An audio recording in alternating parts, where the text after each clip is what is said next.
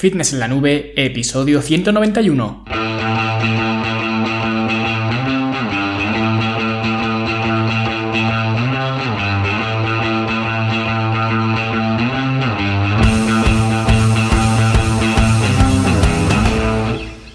Bienvenidos un viernes más aquí a vuestro podcast, a Fitness en la Nube, donde hablamos de fitness, de nutrición, de entrenamiento y donde cada viernes, cada semana os traigo las técnicas, consejos, estrategias, trucos y como lo queráis llamar para que construyáis un mejor físico y tengáis un estilo de vida más activo y más saludable.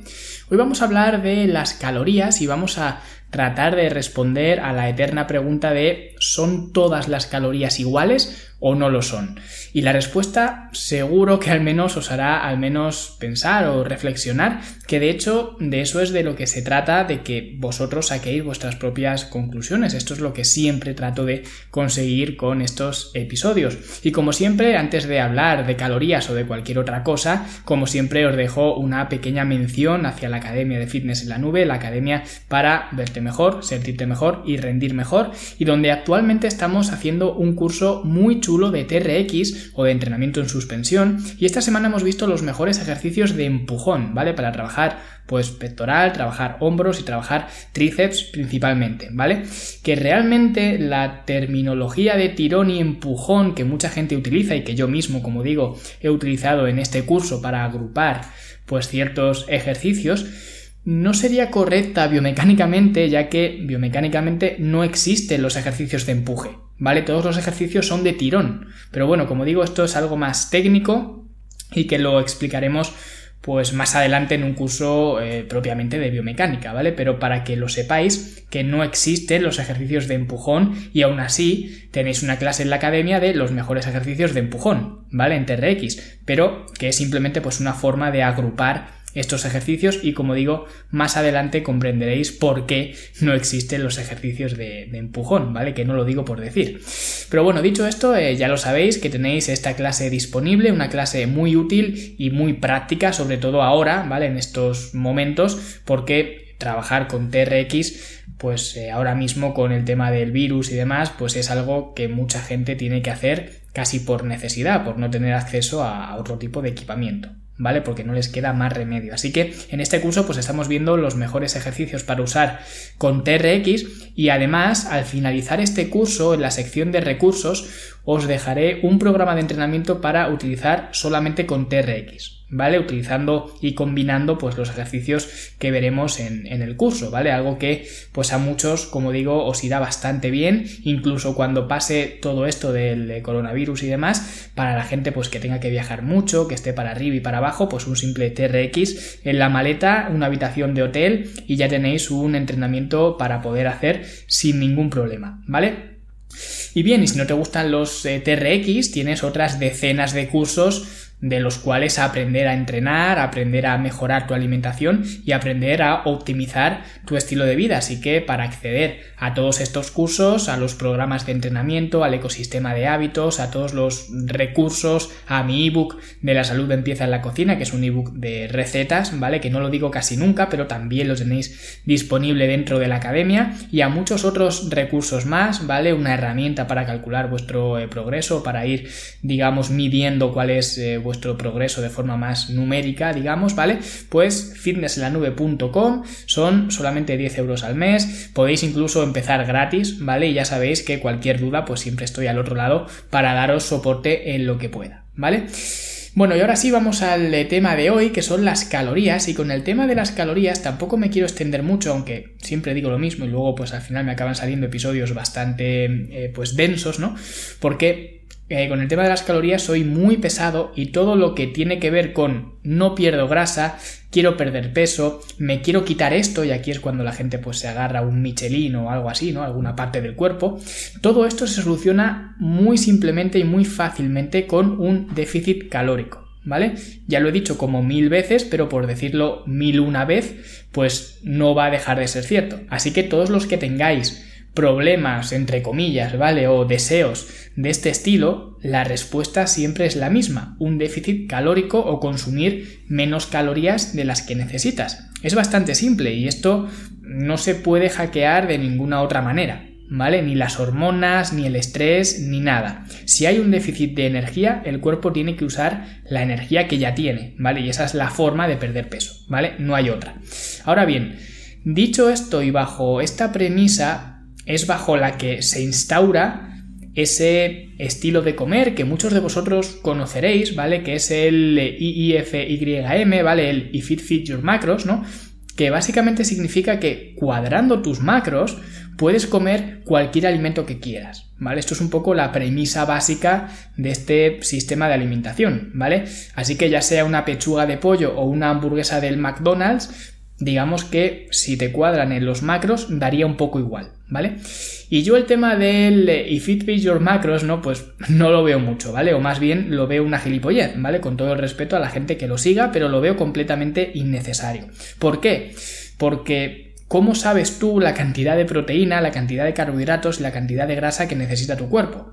Y puedes decir, no, pero hay unas calculadoras online que te dicen cuánto tienes que comer. O no, es que mi youtuber favorito ha salido en un vídeo que todos los youtubers tienen, ¿vale? Delante de una pizarra y ha explicado las cantidades exactas que tengo que hacer o que tengo que comer de los tres macronutrientes, porque me ha enseñado a crear mi dieta. Y esto no deja de ser completamente aleatorio, ¿vale? Y no digo que no funcione o que sea una mala estrategia, solo digo que es innecesaria, ¿vale? Y que consumir un 40% de hidratos o consumir un 50% a igualdad calórica te va a dar igual. ¿Vale? Por eso no creo en este sistema, no porque no sirva, sino porque lo que hace es complicar más las cosas.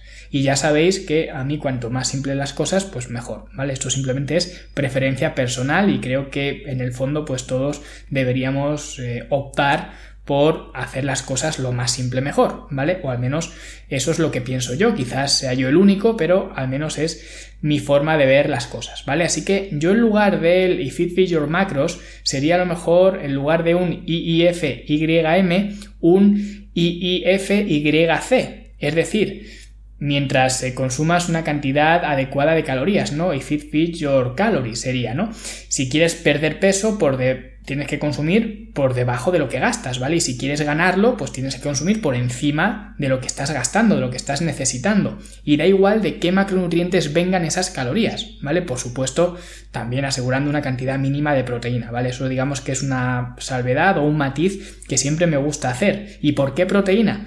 Porque la proteína digamos que es un nutriente esencial, ¿vale? Igual que la grasa. Y la gente podría pensar, entonces también tendrás que asegurar un mínimo de grasa también. Y teóricamente sí, pero si tú ya estás consumiendo ese mínimo de proteína, la proteína y la grasa en la naturaleza suelen ir unidas, ¿vale? Si tú comes carnes, pescados, huevos, lácteos incluso, son alimentos proteicos, ¿no? O mayoritariamente proteicos, pero también contienen grasa, por lo que si metes un mínimo de proteína, también vas a cubrir tus necesidades de grasa que por otra parte tampoco son tan altas como la gente se piensa. ¿Vale? tener tus necesidades de ácidos grasos esenciales cubiertos, ¿vale? Por eso para mí es mucho más eficiente hacer eso, asegurar un déficit calórico manteniendo una cantidad mínima de proteína, ¿vale? O mínima o máxima, pero que al menos haya un mínimo de proteína y de ahí para arriba pues lo que quieras, lo que te apetezca o lo que te guste más, ¿vale? Pero lo que está claro es que el déficit calórico es imperativo, ¿vale? Ahora bien, si ya hemos comprendido que el déficit calórico es imperativo, la siguiente pregunta sería, entonces, ¿cualquier caloría vale para perder grasa? Y la respuesta simple es sí, ¿vale? Siempre y cuando mantengas un déficit calórico, cualquier caloría te vale, o cualquier procedencia de esa caloría te vale. Esto lo vimos ya en el episodio sobre los alimentos ultraprocesados, que su problema real no era tanto el alimento ultraprocesado en sí, sino más bien el coste de oportunidad, es decir, a lo que estás renunciando por consumir ese alimento ultraprocesado, ¿vale? Por ejemplo, si te metes un bollicao, pues estás metiendo calorías, pero no te estás metiendo apenas ni cantidad de proteína, ni cantidades de micronutrientes, ¿vale? Ni vitaminas, ni minerales, ni nada, ¿vale? O prácticamente nada. Entonces digamos que estás metiendo calorías, pero no estás nutriendo el cuerpo como deberías, digamos, ¿vale?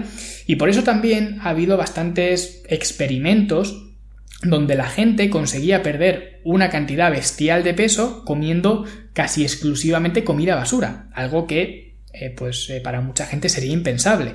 ¿vale? La dieta de los Twinkies, que ya mencioné en ese episodio de los ultraprocesados, la dieta del McDonald's, ¿vale? Otra persona también hizo pues este experimento de comer eh, solamente o prácticamente casi en exclusiva alimentos de esta cadena de, restaurantes, ¿no? De comida rápida. Otra cosa también que hizo un hombre eh, donde cada día se comía una pizza napolitana, me parece, o algo así, ¿vale? Y en todos esos casos, y seguro que muchos más que, que ni siquiera conozco, siempre se repite el mismo patrón. Consiguen perder mucho peso y además mejoran sus eh, marcadores de salud.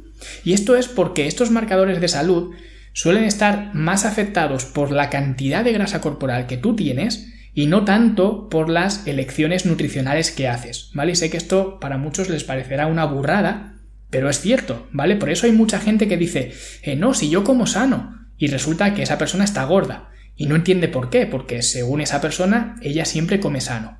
Y su alimentación está totalmente en orden, porque siempre está comiendo cosas eh, saludables, pero no entiende por qué esa persona está gorda, ¿vale? No toma fritos, no toma nada eh, que se catalogue como eh, no sano, ¿vale? Pero resulta que está gorda.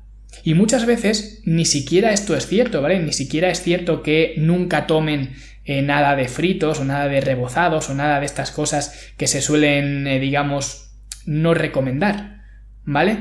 Porque alguna de estas cosas al final siempre acaba cayendo. ¿Vale? Pero bueno, lo suelen obviar porque la mayoría de las veces pues su alimentación consideran que es em, saludable, consideran que están comiendo entre comillas sano, ¿vale? Entonces, aunque mantengas una alimentación, aunque estés comiendo entre comillas sano, si mantienes un superávit calórico de alimentos que tú consideras sanos, vas a seguir ganando peso, ¿vale? Independientemente de eh, que esos alimentos sean o no sanos, ¿vale? Así que este es un tema de superávit y déficit calórico, no tiene más. Pero claro, si fuera así de simple, pues el podcast se terminaría aquí, la respuesta ya estaría clara, todas las calorías son iguales y solamente tienes que asegurar un déficit calórico y ya está. Y como he dicho antes, esta es la respuesta fácil y seguramente sea la respuesta que la gente necesita saber. Y ya está, ¿vale? No hace falta profundizar más. Si la gente entendiera esto, simplemente esto, aunque no fuera, eh, como veremos ahora, 100% exacto, pero si la gente entendiera esto, no tendrían problemas nunca de bajar de peso. Ahora, para los que quieran o queráis ahondar un poco más, vamos a ver por qué realmente no es del todo así, ¿vale? Y ya digo, no me gusta hablar de esto porque creo que esa respuesta es la que le va a ayudar al 99% de la población, si no al 100%. ¿Vale? Sí, todas las calorías son iguales, punto. Pero claro, para el que quiera profundizar y para el que antes de que me diga cualquier cosa, pues se podamos matizar y ver que realmente no es del todo así, vamos a ver algunos, eh, pues algunos matices, digamos, que hacen que esto no sea del todo exacto, ¿vale? Y básicamente el matiz clave que nadie tiene en cuenta es el TEF. El TEF es el Thermic Effect of Food, o el efecto térmico de los alimentos, ¿vale? Básicamente cuando nosotros comemos algo, ese algo tiene que digerirse, tiene que procesarse y tiene que almacenarse o tiene que utilizarse dentro del cuerpo. Y claro, todos estos procesos consumen energía, ¿vale? Más o menos energía dependiendo del alimento que estés consumiendo y de la persona que sea quien se lo esté comiendo, ¿vale?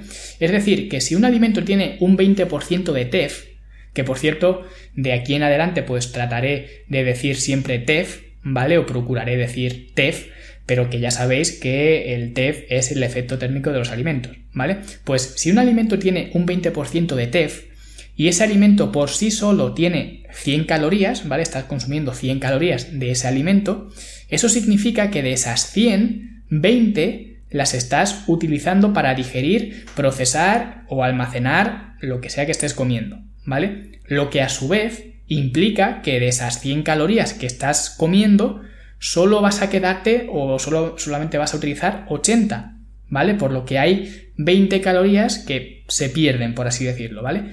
Y aquí es donde entran, eh, pues, algunas diferencias entre los macronutrientes, ¿vale? Y las proteínas son el macronutriente con más TEF de los tres que hay, ¿vale? Recordad, para el que pues esté un poco despistado, hay tres macronutrientes que serían las proteínas, los carbohidratos y las grasas, ¿vale? También podríamos meter al alcohol como macronutriente, pero eh, puesto que no tiene nutrientes como tal, pues lo dejamos al margen, ¿vale? Pero básicamente de los tres que hay, la proteína es el que mayor TEF tiene, que se estima que es en torno a un 15-20%, ¿vale? Más o menos un 20% eh, de TEF.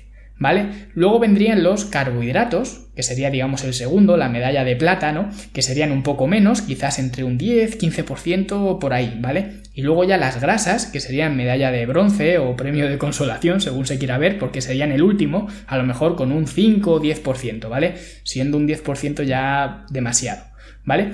Por tanto, la diferencia de macronutrientes realmente sí que puede hacerte más fácil o más difícil estar en un déficit calórico.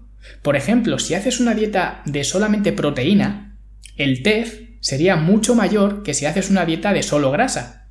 ¿Vale? Que ya digo que esto es una utopía, especialmente por lo que he comentado también antes, ¿no? Que la proteína y la grasa pues suelen ir unidas eh, en el mismo, la misma materia, digamos. Así que sería muy difícil hacer una dieta de solo proteínas o una dieta de solo grasa. Pero imaginaros que alguien, pues eh, yo qué sé, se encabezona en hacer esto y se alimenta, pues eh, esa persona solamente con claras de huevo, ¿vale? Para hacer una dieta puramente proteica o casi exclusivamente proteica.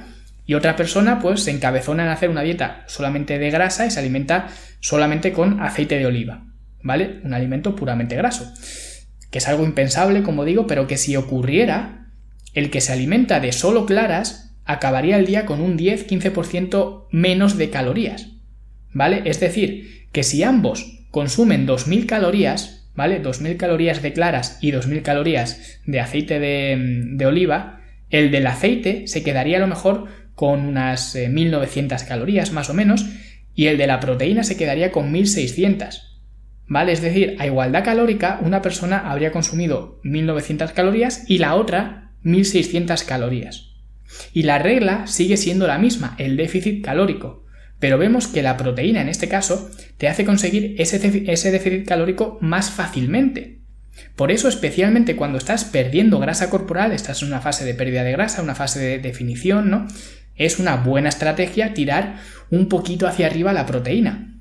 No porque sea necesario, sino porque es un empujón a ese TEF y es más fácil estar en un déficit calórico cuando tienes eh, pues la proteína un poquito más alta, ¿vale? Pero ese TEF no solamente varía según el alimento que estemos consumiendo, sino que también va a variar dependiendo de quién se esté comiendo ese alimento. Y de esto es algo que nunca habla casi nadie, o de hecho nunca he visto a nadie que hable de, este tipo de, cosas. Pero una persona con sobrepeso tiene un efecto térmico menor que una persona sin sobrepeso o en mejor eh, condición física. De hecho, os voy a dejar un estudio donde se vio que en personas con sobrepeso, el efecto térmico de la grasa, de alimentos o del macronutriente grasa, sería prácticamente cero, mientras que en personas con buena condición física llegaba hasta el 15%, y fijaos que es incluso más de los valores medios que he dado antes. Por lo que la persona que consuma el alimento también es muy importante. Y básicamente esto nos ejemplifica también que las personas con sobrepeso son bastante disfuncionales a la hora de utilizar los, eh, los, nutrientes. Y no solo eso, no solo importa la composición del alimento y la persona que se lo come, sino también importa la composición de la comida. ¿Vale? Esto es como el, eh, como el índice glucémico, que los alimentos por separado pues están muy bien, pero a la hora de comer Tú lo que haces, no comes cosas por separado, no comes cosas sueltas, lo que haces es una comida completa, metiendo diferentes alimentos y por tanto diferentes macronutrientes. Por lo que los valores que he dado antes son, digamos, exclusivamente para cuando se consumen em, de forma individual estos alimentos. Pero en conjunto, los valores de TEF cambian, ¿vale? Y por eso de media, el efecto térmico de los alimentos se estima que es un 10%, ¿vale? Para la población media. Es decir, ya sabemos todos cuál es la alimentación de la población media, ¿vale? Ya sabemos más o menos la dieta que sigue. Si coges a cualquiera de la calle, te dirá que su dieta es impecable y que siempre come sano, ¿vale? Pero ya sabemos todos cuál es la alimentación de la población media. Pues se estima que es un 10%, ¿vale? Ese TEF para la población media, para la dieta que sigue la población media. Pero en personas magras, con buena condición física, sin sobrepeso, obviamente, estamos hablando de que ese efecto térmico puede llegar a un 25%. ¿Vale? Por tanto, de tener o no sobrepeso puede hacer que el TEF o que las calorías que gastas en procesar los alimentos que consumes sea más del doble para una persona que para otra comiendo lo mismo. Y esto lo único que significa es que los alimentos que escojas y tu situación personal, tu condición física, te van a hacer más fácil o más difícil estar en ese déficit calórico. Pero las calorías siguen contando igual. Lo único que con el consumo de unas calorías se hace más fácil estar en déficit calórico y con el consumo de otras pues se hace algo menos fácil, ¿vale? Por eso siempre digo que las calorías no son más que una unidad de medida. Por eso no hay ni calorías buenas ni calorías malas. Por eso cuando la gente dice, no, si yo me alimento muy bien, si yo como sano, si yo tal, Sí, sí, eso está muy bien, pero no hay calorías buenas ni calorías malas, no hay alimentos buenos y alimentos malos, ¿vale? Al igual que no hay kilómetros buenos o kilómetros malos. Un kilómetro es un kilómetro y lo único que varía es la dificultad que tú tendrás al poder recorrer ese kilómetro. Porque no es lo mismo recorrer un kilómetro corriendo en llano que corriendo cuesta arriba que corriendo cuesta abajo. O no es lo mismo recorrer ese kilómetro corriendo que en bicicleta o en bicicleta que nadando. ¿Vale? La distancia siempre será la misma, pero la sensación de recorrerla no lo es. Pues con esto pasa igual. Así que aunque la madre del cordero siempre sea el déficit calórico y siga siendo el déficit calórico, ¿vale? Que no estoy descubriendo aquí nada eh, nuevo, ¿vale? Porque al final cuenta lo de siempre, el déficit calórico para perder peso, ¿vale? Estar en ese déficit se te hará más fácil si consumes determinados alimentos, ¿vale? Como te he dicho antes, pues más proteína, incluso los carbohidratos tienen un TEF mayor que la grasa, ¿vale? Y son menos densos calóricamente además, ¿vale? Y aún así sorprendentemente, pues hay gente que sigue defendiendo dietas cetogénicas o dietas low carb, ¿vale? Para perder grasa, ¿vale? Y yo pues sigo sin entenderlo, viendo todo este tipo de cosas, ¿vale? Que al final, pues cuando analizáis este tipo de cosas, veis que todo tiene sentido. Pero lo mismo ocurre con los alimentos procesados. Ya hemos visto que da igual eh, qué alimentos consumas mientras estés en un déficit calórico, pero volvemos a lo mismo. Los alimentos procesados tienen un TEF menor que los alimentos más naturales, ¿vale? O más reales o alimentos de un solo ingrediente.